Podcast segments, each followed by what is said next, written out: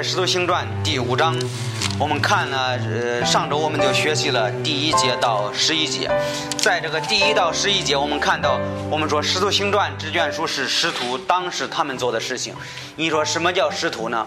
因为当时耶稣基督来到这个世界上的时候，耶稣，呃，耶稣这个选择十二个使徒。他们这些使徒们和耶稣基督在一起，他们大概是呃三三年半的时间和耶稣在一起。后来耶稣基督为我们的罪被钉钉死在十字架上，被埋葬了。三天后他从死里复活了，他就离开这个世界，他就去天堂。然后呢，留下这些师徒们。你说留下这些师徒们做什么呢？呃。耶稣基督也告在你要看这个《使徒行传》第一章的时候，你会发现耶稣叫他们做什么？叫他们去各个地方建立教会，去传福音，给人给人讲讲道，做呃开始教会是这样的。我们说这耶路撒冷的教会是第一个教会，是耶稣基督自己开始了第一个教会。所以在第五章呢，我们看到有一对夫妻是亚纳尼亚和撒菲拉这两个人呢，他是教会的两个人。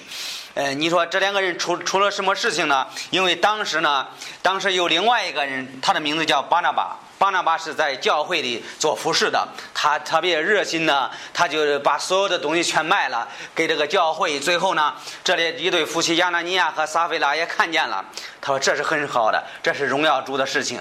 他最后他也想模仿这个巴拿巴，他就把呃他的东西也卖了，卖了，但是呢，他自己留了一部分，他。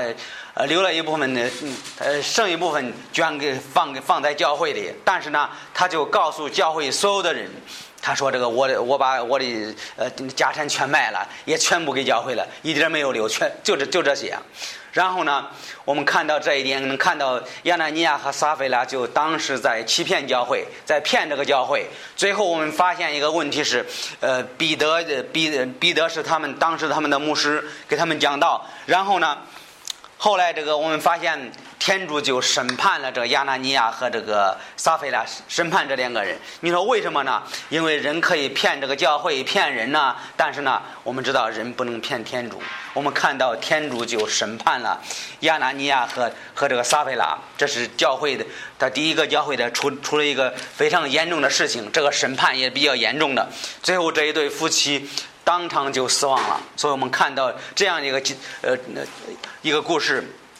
所以呢，在这个十二节到到这个四十二节，我们发现有另外一个事情，是他们师徒们呃，当时他们教会看到这样的事情，教会特别呃特别惧怕这件事情啊，他们特别害怕，他们特别愿意服侍主我，跟随主我，在心里他们有惧怕的心。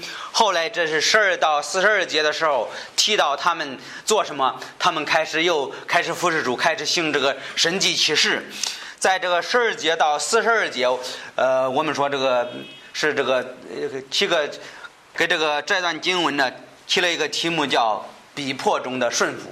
他们虽然受到逼迫，但是他们师徒们还是顺服天主，顺服顺服主。我们能能看几件事情会明白。第一说，我们说师徒们行的神迹，在十二节到呃十六节能看到这一点。师徒在民间行了许多异己奇事，信的人都同心合意的聚集在所罗门的廊下。所罗门的廊下应该是在那个教会，在可以说在那个圣殿的外面，应该一个走廊里。他们在那里都同心合意的聚集。为什么？他们当时呃看到这个呃你看到他们教会的呃受到审判呐，那有两个人受到审判呐，还有呢师徒们在呃在这个民间行了很多神迹奇事，这些这些信徒们呢。都聚在一起，他都送同心合意的聚集在所罗门的廊下。他其余的人不敢亲近他们，百姓却尊重他们。我觉得很有意思。他们在呃，有些人他们不敢亲近他们，为什么呢？看到他们所做的是同心合意的，看到他们的教会所做的是与世界分别出来的。他们呃，我觉得他们的这所做的所行的啦。特别特别和这世界完全不同的，所以很多人他们不不不敢不敢离他们特别近，但是有一些人他们愿意跟随主的人，他们跟他关系特别好，他都特别尊重他们。他信主的男子、妇女填入教中的越发加多，有很多很多信主的。他甚至有人将病人抬到街前。放在床榻上，指望彼得从此经过，他的婴儿或者隐蔽在他们身上。在这些经，我们看到彼得可以呃叫人的这个行这个神迹奇事。你说为什么呢？因为天主就使用这个彼得他们做这样的事情。我们说这个他是呃。彼得也是耶稣最大的一个使徒，亲自见过耶稣基督，亲自跟过耶稣基督。呃，耶稣从死里复活，亲亲自教导这个彼得去去这个传道。所以呢，天主使用彼得做了呃很多奇妙的事情。你说这个什么奇妙的事情啊？他看到一个人瘸腿了，他就告诉那一个人：“我奉耶稣的名叫你起来行走。”那个人都开始起来行走。你说这个事情奇妙吗？非常非常奇妙。现在我还没有看到这样的人。我们说这个彼天主特别使用呃彼得他们做这件事情，这是一个。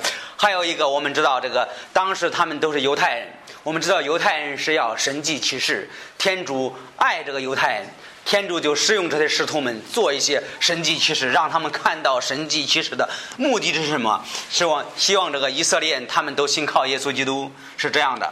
所以你说这个现在并不是天主不能呃没有这个能力，天主有这个能力。但是呢，他说这个当时那个人呃怎么看彼得的？他们觉得这个呃把一个病人放到彼得旁边，如果彼得在旁边过的时候，这个人的病的身体都好了。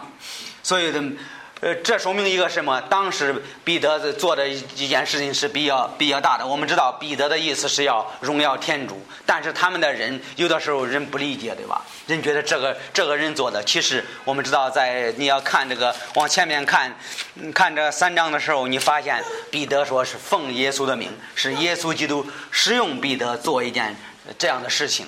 所以我们知道这个以后，你发现这个呃《使徒行传》继续往后看的时候，你会发现保罗当时也是的。保罗拿一个呃手巾围裙放在一个，是保罗拿的手巾和围裙，然后那个病人在旁边过的时候，围裙放在身上怎么样？这个魔鬼就离开那个人身上去了。所以我们知道他们他们有这个信心。所以我们看十五节，他说这个是有有些人都以为这个彼得有有这个能力，说他的影子过来的时候都能治好一个人。我们说你师徒们当时行这个神迹奇事，因为他行这个神迹奇事是什么意思呢？显出显出天主是至高无上的天主，他什么都能做，并不是彼得自己做的事情。还有呢，我们能看到当时和现在不一样，当时这个医疗肯定不不是特别好。当时人有病，可能没办法治疗。当时天主使用这件事情，我们看到人是没有能力的，也可能看到人是需要一位救主，需要耶稣基督。所以我们我觉得第一个能看到使使徒们行的神迹。第二，我们说是天主奇妙的拯救使徒。再接着往下往下读，你会发现，他大祭司和他的同人撒都该人、撒都该教人都满了满心恨怒。呃，救起来，下手拿住使徒，收在监里。当时这个撒都该人和这个大祭司他们做什么？他们是圣殿的管理人员。呃，为什么呢？因为这个，特别是撒都该人，他们也不相信耶稣的复活，他们不相信一位一位救主的死了之后从死里复活了。我们知道，耶稣基督就是从死里复活了。当时彼得给他们讲道的时候，肯定讲到这一些了。所以这个这些祭司们呢，这些这些宗教宗教领袖啊，他们就反对彼得和这个约翰。他说：“呃，就起来下手拿住使徒，守在监里。为什么？他们讲的和他们呃他们的做法是不一样的。他们他们就不相信那一位救主，不相信呃耶稣从死里复活了。所以彼得在他们圣殿门口就专业讲这个。他生气吗？”大祭司和这个撒都该人都特别特别生气，他们就抓住这两个使徒，怎么守在监里？我觉得能看十九节，主的使者夜间开了监门，领他们出来。他主的使者，我们知道是天使做的这件事情。他说：“这个说你们上圣殿去站着，将生命的道全讲与百姓听。”使徒听见这话，就早晨上圣殿去传教。大祭司和他的同仁来了，聚集工会的人和以色列族的众长老，就打发人到监里去，将使徒提出来。差役到了监里，不见使徒，就回来报与大祭司说：“他使徒们已经不在了。”我觉得这是天主奇妙的拯救使徒，你说这个天主差遣时，他说主的在十九节发现他主的使者，我们说是天使。天主差遣天使实行实行奇妙的拯救这些师徒们。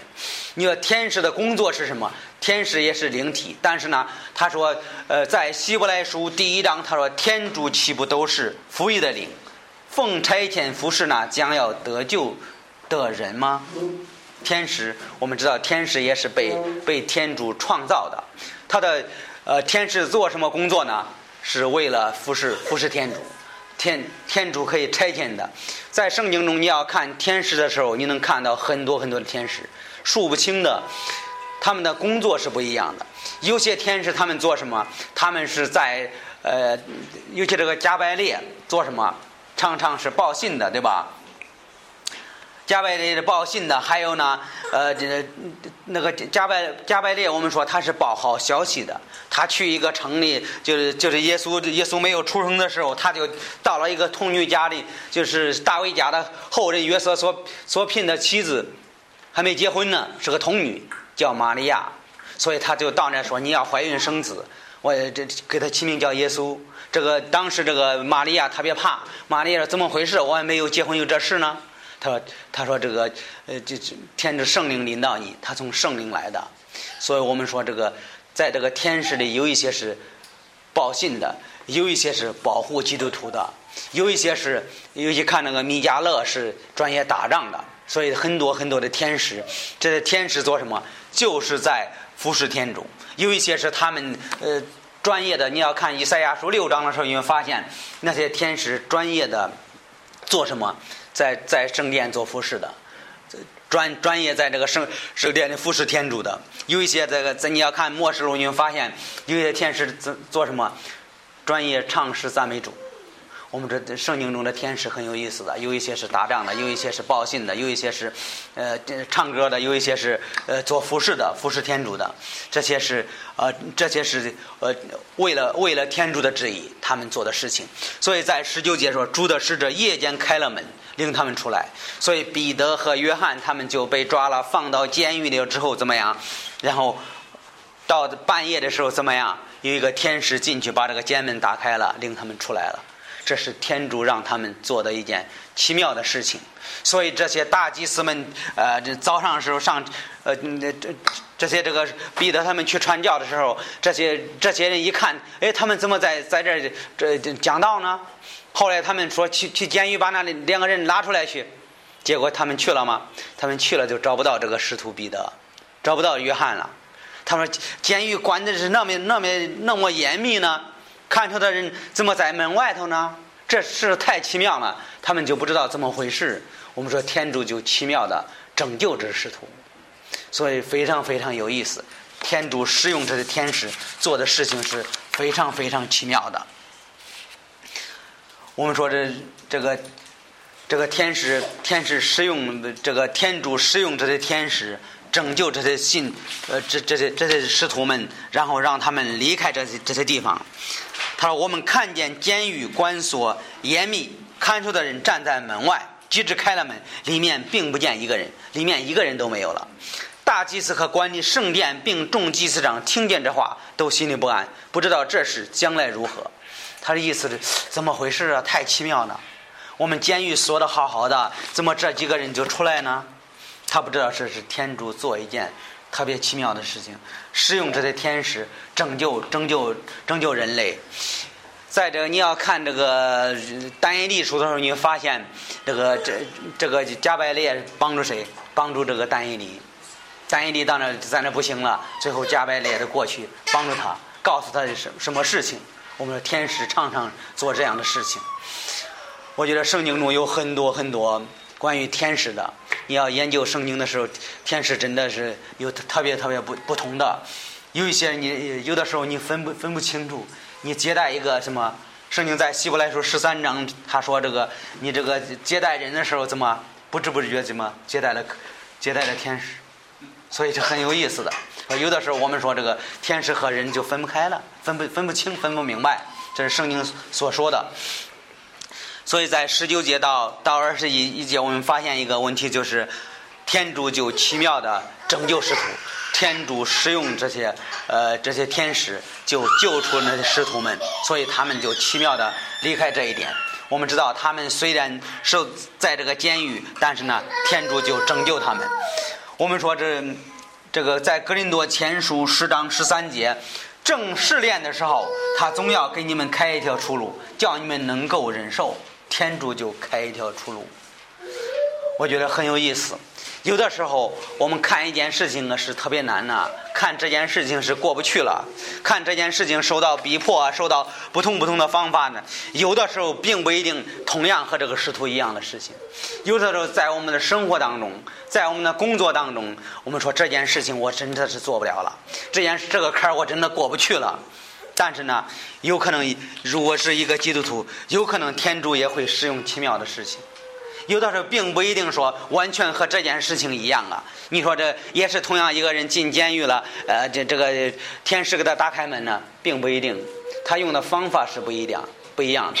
每个人他用的方法是不一样的。有的时候你如如果你要进监狱，可能天主使用一个人帮助你，叫你出离开这个地方，并不一定像这个呃《使徒行传》第第五章这个这个事情完全一样，并不一定的。我们天主有他的方法。没有的时候，我们真的是不知道的。有的时候，我们遇到问题的时候，呃，过去了之后，感觉这件事情太奇妙，是怎么回事呢？我听说这个事情，我不知道是真的假的。听着有一个老的牧师，他讲了一个故事。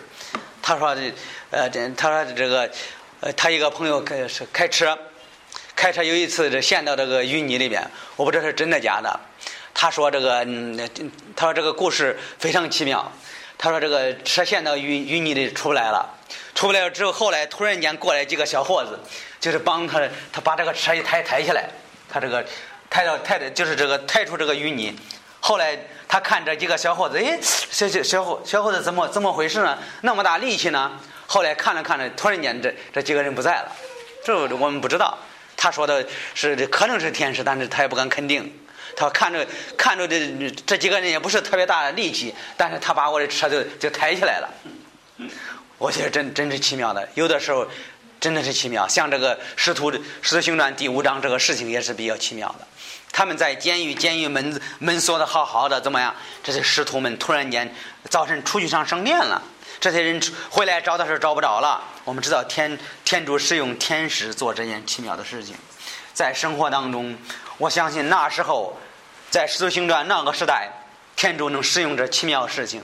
现在天主要做的话，他还能做；天主要想做的话，还能做。所以天天主使用这些这些天使做奇妙的事情，人想不到的事情。还有继续往下读，看一下，呃，二十四节，大祭司和管理圣殿的，并众祭司长听见这话，都心里不安，不知道这事将来如何。有人来告诉他们说：“你们守在监里的人，如今站在圣殿里教训百姓。”于是管理圣殿和差役去，将师徒带来，不敢用强暴，恐怕百姓用石头砍他们。在这里，我我看他说不敢用强暴，为什么不敢用强暴啊？第一，他看到天主做一件事情特别奇妙，他在监狱里啊，头一天关到监狱的人，第二天就走了。没有在，没有经过那个门，这是怎么会出去了？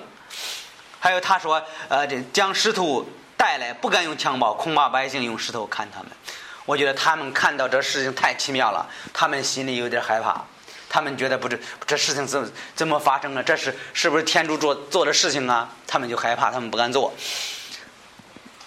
所以我们说，他们就开始这召集召集这个工会的人呢，召集所有的人呢。他们发现这个师徒不见了，他们觉得这事情太太奇妙了。他们惊奇的发现人找不着了，他觉得太太奇怪，这事情从来没有发生过，怎么会有这事情呢？他们发现这这件事情，他们不敢这个在这个呃打这个师徒了，他们就就害就害怕了。他们说不敢用枪爆了，他们知道这件事情不是一般的事情。不是人呃随便做的事情，他就他就我们说他们这个逼迫者的发现发现是太奇妙的这件这件事情。你看一下呃第二十六节，于是管理圣殿和差役去将师徒带来，不敢用强暴，恐怕百姓用石头砍他们。带到了，叫他们站在公会当中。大祭司问他们说：“我们不是严严的禁止你们不可用这名传教。你们将你们倒将你们的道理传遍耶路撒冷。他在这个整个耶路撒冷传传谁？传耶稣基督为我们罪死了，埋葬了三天后，他从死里复活了。所以彼得和和这个约翰讲的道是完全和这个和这些大祭司他们的信仰是不一样。他们这个宗教领袖他们不相信，但是他们完全讲这些道理，然后把这个整个耶路撒冷全知道这件事情了。他说：“你们倒将你们你们的道理传遍耶路撒冷。”要将杀这人的罪归到我们身上，所以我们说，当时这个彼得、约翰就就触犯了这些宗教领袖他们的规定。他们说：“你们不能这样讲道，不能传耶稣基督，不能传这个借着耶稣基督传教。”但是呢，这些师徒们就传耶稣基督为为他们做的事情。我觉得这个事情比较比较奇妙。耶稣基督为我们罪死了，埋葬了，三天后他从死里复活了。你要看二十九节，他说彼得和其余的使徒回答说：“听从天主，过于听从人是应当的。”我觉得这是非常奇妙的。你说为什么奇妙呢？使徒们虽然抓到监狱，虽虽然受责打，但是呢，他还说我们要要听从天主。所以这个事情是真实的。如果如果如果这如果这这些师徒们要是撒谎的话，如果是骗别人的话，你觉得他受鞭打了，他会不会说：“哎，我我不要传了，我不要说了？”但是这师徒们什么说什么？听从天主，过于听从人是应当的。所以这这样也能让我们明白一个道理。你说什么道理呢？耶稣基督为我们罪死了，埋葬了，三天后从死里复活了，这个道理是真实的。一直从那个时候一直到现在怎么样，还有人传这个道道理，天主的道道理是不会改变的。你说这这是撒谎的，撒谎的给他钱他才干对吧？如果这些师徒们当时有人给他钱吗？没有人抓了他，还有人打了他，给他放到监狱，他还说这样的话。他说师徒师徒们说听从天主过于听从人是应当的。他说我们应该顺服天主，我们不要听从人的。他说要将要将杀这人的罪归到我们身上。其实当时比拉多审判的时候，我们知道，也是这那他那他那些你要看马太福音二十七章，你会发现比拉多说了这这句话，这这这些这些百姓们犹太人他们说什么？他们把这个罪归到我们身上，他这罪真的归到他们的后裔身上。所以在这儿他们还是害怕，他要将这这人的罪归到我们身上呢。其实真的是归到他们身上了，他们不要不要不要顺服天主。所以说，我们说作为一个基督徒也是同样的。二十九节比较重要，他说：“呃，听从天主过于听从人是应当的。基督徒首先的首先的是应该顺服天主，这个是必须的。你要看罗马书十三章，你会发现他说这这些宗教领袖是天主设立的。他说我们最重要是要顺服天主。”我们过去看一下《罗马书》十三章，《罗马书》十三章，《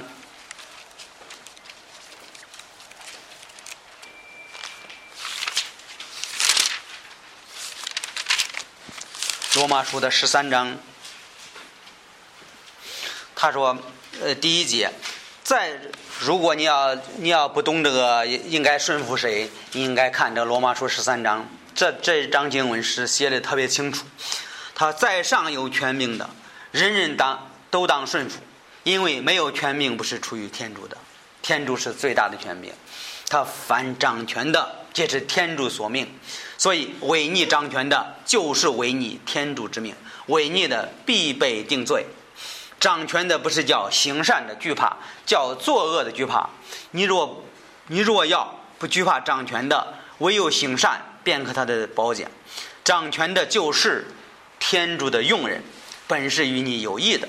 你若作恶，就当怕他，因为他不，他不是有空有生杀之权。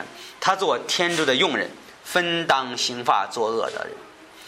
我觉得当时这些师徒们也是同同样的。他说：“我要你不叫我传传教不行，你可以守在监里，守在监里，但是我我我也要顺服你。但是呢，你给我抓到监狱，我就在在监狱里待着。但是呢。”天使不叫他给他带出来，他还要继续传教。我觉得这是师徒们是懂这个原则，他知道首先顺服天主。你不叫我讲道不行，我我要传这个传这个福音，我要我要传，但是呢，我也要顺服政府，对吧？这些领袖们把他抓了，他没有说，我我给你打，我我我要进那个监狱，对吧？我不要进去，他这这这些师徒们就进去了，进去了说你锁上，走吧，锁上，我们知道他又出来了，所以这些师徒们懂这个原则，首先是顺服天主，后来他又去圣殿了，又继续将耶稣基督的死和埋葬复活传这个福音。最后我们知道天主看过这些事情，所以我们说使徒们首先是顺服天主，他懂这个原则。首先，这个基督徒啊，必须得明白这一点。首先是顺服天主。我们知道这个掌权的是天主的用人，天主使用他们做事情。我们这个我们做的是善良的事情，我们不怕不怕他们，对吧？我们应该是顺服天主。如果人说你不能不能看圣经了，你不能祷告了。我们应该是顺服天主，对吧？如果这个人说我不叫你坐在这个地方，你要我去到那边，我不让你在这个地方，我得叫你换个地方。你觉得我们应该听吗？我们应该听。我们不能不能跟别人打起来了。我们应该顺服。首先，我们要顺服天主。所以他们是我们说，天主有很多很多佣人，掌权的就是天主的佣人。基督徒也必须明白这一点。所以我们说，首先是要顺服天主。首先是要顺服天主。你说师徒顺服天主的原因是什么？看三十节，你们悬在木头上杀害的耶稣，我们列祖的天主已经叫他复活，天主又叫他生在自己的右边，立他做君王，做救主，赐予以色列，使他能够悔改，得蒙赦罪。我为天，我们为天主做这事的见证，天主所赐予信从他的人的圣灵也做这事的见证。这个使徒使徒们就告诉他们：“你们杀害了这位耶稣怎么样？他已经从死里复活了，他在天主的右边。还有呢，他给以色列人救恩，他说叫你们悔改，说你们这这你们悔改，他可以赦免你们的罪。他说我们就是见见证。我觉得使徒彼得他们当时给以色列人讲的时候，他们肯定讲的非常细。他他他说什么？”他说：“这个耶稣为我们罪死了，埋葬了，三天后从死里复活了。复活的时候，我们亲自看到耶稣基督，我们亲自在一块吃吃过一顿饭呢，还还吃吃几片鱼呢。彼得彼得说的特别清楚，对吧？这是这位救主，你们的祖宗把他钉在十字架上，钉死了，他从死里复活了。所以有的时候我们说这个这个基督教和别的宗教的区别在这里。你说穆罕默德、释迦牟尼。”他们是一个，我们相信他是一个优秀的人物，但是呢，他不是主，他没有从死里复活。耶稣基督他，他为我们罪死了之后，三天后他从死里复活了。这个你说奇妙吗？这个是非常非常奇妙的一件事情。无论什么宗教，没法和这个宗教比较。那个是个人创立的宗教。你说基督教呢？耶稣基基督自己创造的，对吧？耶稣自己创造的，他被被呃，他为了赎人的罪，他就愿意死在十字架上，他代替我们，代替我们了之后，他就死掉之后埋葬了，三天他从死里复活了。你说这个奇妙吗？这个是非常非常奇妙的。这个信仰和别的信仰完全是不一样的。耶稣为我们罪死了，埋葬了，三天后他从死里复活了，这个就叫福音。这个就也也可以说，如果没有这个，基督教是没有任何作用的。我们知道，这是不是一个宗教？是一位救主耶稣基督，他住在天堂，他就来到这个世界上来代替我们的罪，死了，埋葬了，三天后他从死里复活了。这个是非常非常奇妙的事情。所以彼得他们就说：“我们为天主做这事的见证。”他说：“我们亲眼见过他，我亲眼跟跟过他，对吧？”他天主所赐信从他的人的圣灵也做这见见证。彼得说：“不但我们做这见证，他圣灵也为天主做见证。”看一下《约翰福音》的十五章，《约翰福音》的十五章，《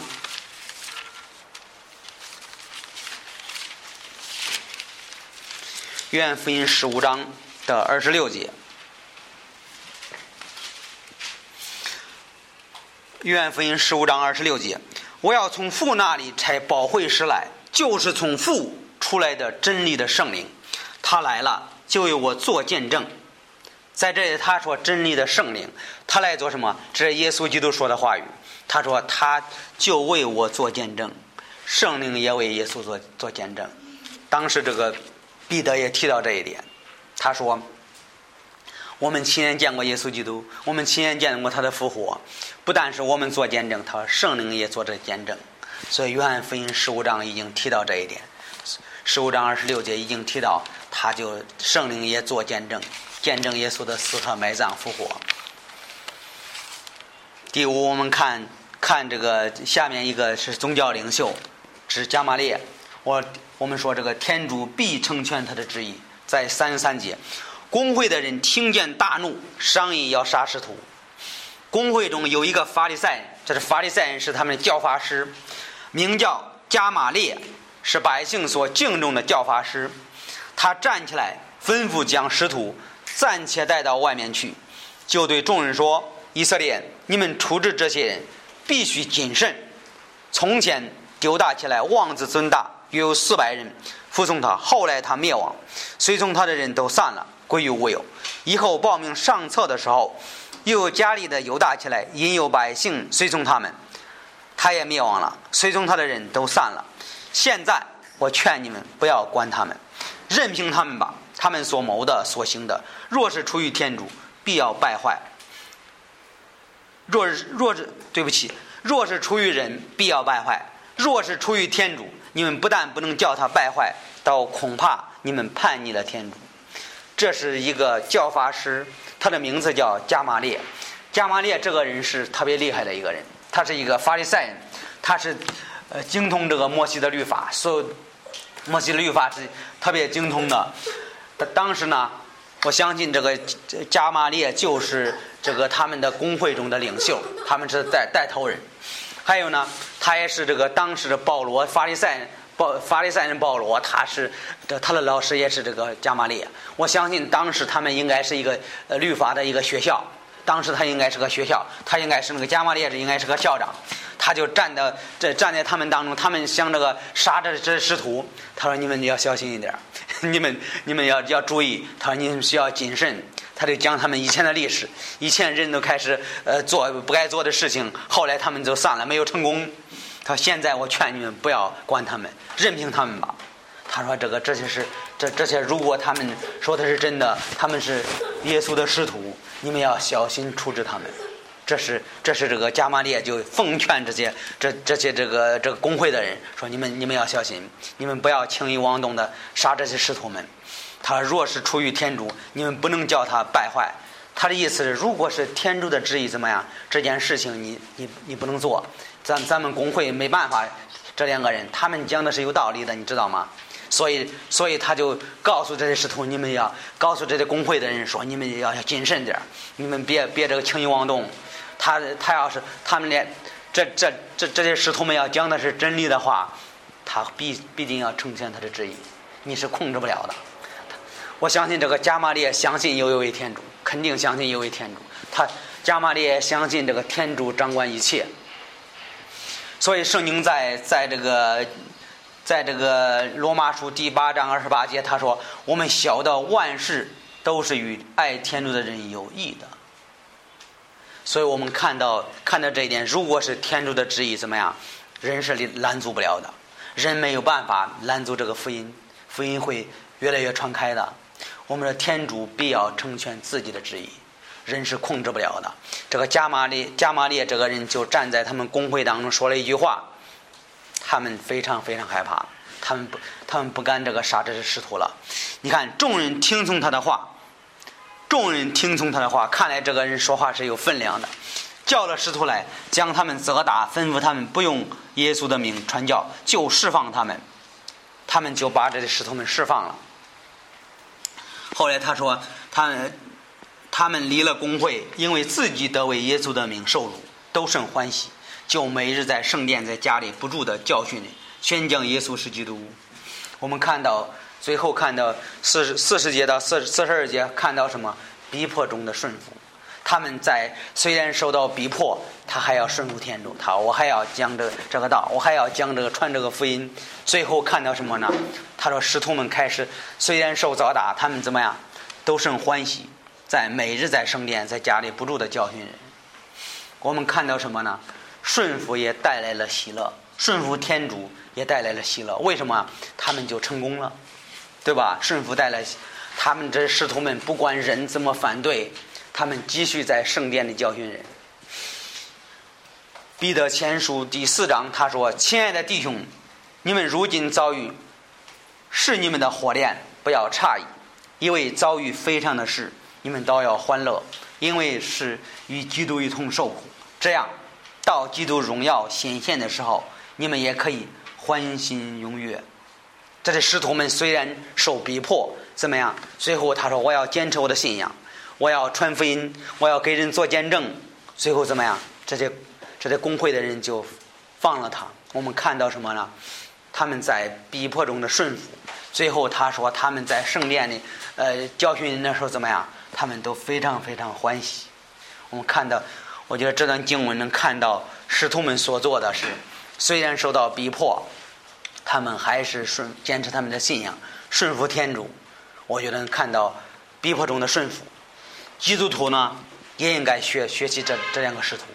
在生活当中也是同样的，虽然别人有的时候我们给别人传福音呢，别人不愿意听啊，有些有些别人就是说不该说的话啊，反抗我们，但是我们还要坚持我们的信仰。